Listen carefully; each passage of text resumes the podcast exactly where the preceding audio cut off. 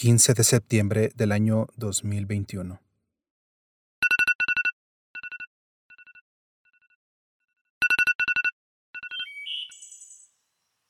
La alarma sonó a las 6 de la mañana y vino acompañada de sus amigas la ansiedad y la incertidumbre. A lo lejos se veía que se acercaba a la valentía y la emoción. Pero el miedo, ese sí fue puntual. Llegó desde una noche antes. Al cabo de unos 15 minutos, todas esas emociones estaban reunidas y sentadas a la orilla de mi cama, invitándome a que me levantara y me alistara para asistir a la marcha pacífica que unas semanas antes muchas organizaciones civiles habían convocado con el hashtag El 15 Marchamos. Me senté sobre mi cama y me hice la pregunta, ¿vale la pena manifestarse?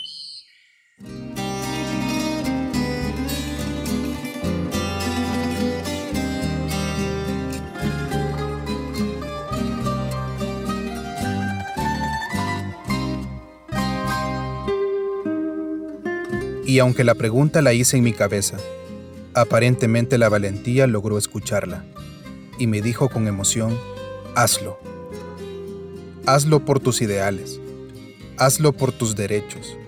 Hazlo porque es tu deber. Hazlo por los que quieren y no pueden. Hazlo por los que aún tienen miedo. Hazlo por los que desaparecieron. Hazlo por las injusticias y la corrupción. Hazlo por el abuso de poder. Hazlo para enviar un mensaje. Hazlo porque te da miedo. Hazlo porque nunca lo has hecho.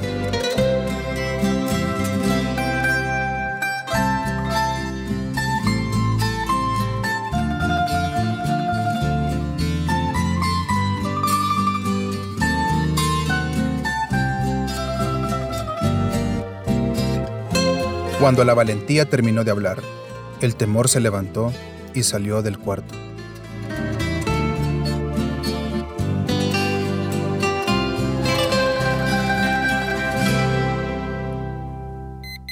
A todo esto ya eran las seis y media de la mañana. Me metí al baño y tomé una ducha rápida.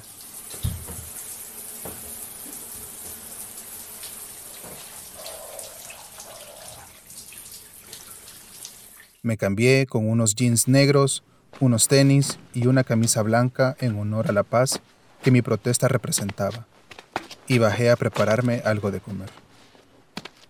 Me preparé un sándwich con queso mozzarella y un poco de jugo de naranja. Realmente no tenía mucha hambre, pero tenía que ir preparado para mi debut como manifestante. Mientras comía mi improvisado desayuno, abrí WhatsApp y lo primero que hice fue abrir el chat del grupo de amigos con los que me estaba organizando. Les escribí buenos días y les pregunté si ya estaban listos. Todos reaccionaron diciendo que sí y todos empezamos a compartirnos tips de seguridad, mensajes motivacionales y mensajes confirmando nuestra asistencia. 7 y 30 de la mañana. Preparé mi mochila con implementos claves y necesarios que otros manifestantes con mayor experiencia habían compartido en Twitter. Empecé por lo básico. Una botella de agua para mantenerme hidratado y una camisa para cubrirme el rostro en caso fuera necesario ocultar mi identidad. Y luego, algo que nunca imaginé hacer. Preparé una botella con vinagre para protegerme en caso la marcha se pusiera violenta y los agentes de seguridad arrojaran gas pimienta o lacrimógeno. Dicen que nunca debes aplicarte agua en el rostro, porque empeora los efectos químicos y genera mayor dolor. El vinagre sirve como un bloqueador natural y te da un poco más de tiempo de salir de la zona de conflicto y buscar ayuda lo más pronto posible. Mientras alistaba esto, el miedo me veía desde lejos.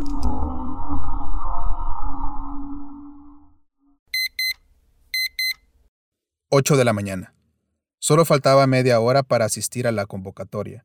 Mi grupo y yo habíamos escogido el Parque Cuscatlán como punto de salida de los tres oficiales que habían anunciado. Busqué un Uber para movilizarme hasta el parque y no llevar mi carro. Dijeron que no había que tomar Ubers directamente desde nuestra casa y debíamos bajarnos en un lugar cercano a nuestro destino final, ya que podrían haber infiltrados hasta en este tipo de servicios de transporte. Así que esperé mi Uber unas cuadras antes de mi casa y le pedí al conductor dejarme en el Gimnasio Nacional Adolfo Pineda, y desde ahí caminé hasta el parque sin ningún problema. Y cuando llegué, me sentí relativamente tranquilo de ver a un buen grupo de personas que llegaban de todos lados.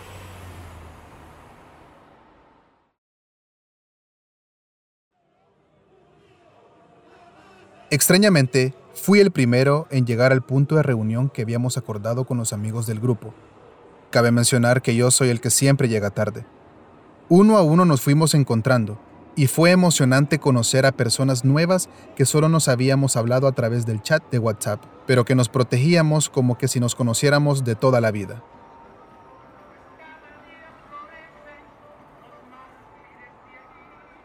Luego de un rato de espera, se anunció entre gritos, aplausos y cohetes de vara el inicio de la marcha, y decidimos integrarnos para debutar como defensores de nuestros derechos en el caliente asfalto. Mi plan era ir narrando en pequeñas notas de voz lo más relevante de la marcha. Sin embargo, de la emoción olvidé ir documentando el audio. Me dediqué a disfrutar el momento, gritar los cantos de protesta y leer el sinfín de consignas creativas que todos los manifestantes habían redactado con puño y letra para demostrar su descontento. Mientras íbamos marchando, me di cuenta que el sol quemaba con buena intensidad. Me pareció curioso porque todos los 15 de septiembre llueve y una noche antes el pronóstico decía que llovería todo el día.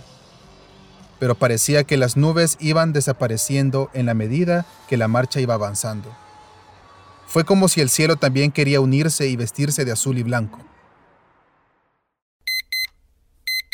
Diez y media de la mañana. La meta de llegar a la Plaza Morazán del centro de San Salvador se hacía cada vez más corta. Mis pies ya resentían un poco el haberlos llevado a caminar de golpe y sin avisar. Pero nunca se quejaron. Es más, daban pasos más firmes y a veces se apresuraban como señal de querer llegar pronto a su destino. Además, creo que el sándwich de queso que me había preparado en la mañana hizo también su trabajo y no nos dejó perder. La que sí estuvo friegue y friegue fue la sed. Esa no paraba de molestarme en cada cuadra que pasábamos. Pero decidí ignorarla de vez en cuando. Porque si le daba el gusto, ella no me iba a encontrar un baño en medio de una protesta con miles de personas. 11 de la mañana.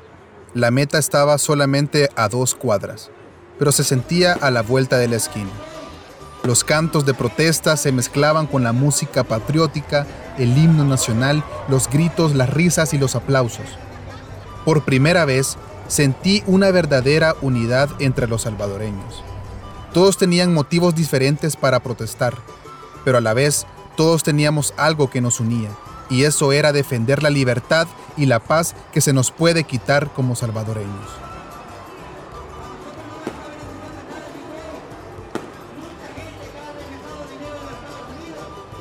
Lastimosamente no pude quedarme más tiempo en la congregación de la plaza, pero mi meta ya había sido cumplida. Trascendí de redactar tweets fugaces y subir historias de 15 segundos a darle volumen a mi voz durante varias horas al lado de miles de personas. Y a pesar de que muchos amigos se burlaron de mi repentina decisión por marchar, me sentí emocionado de unirme a algo que nunca había hecho por temor Fui empático en el dolor que tienen muchas personas por diversas injusticias. Caminé por los que no tienen energía para marchar.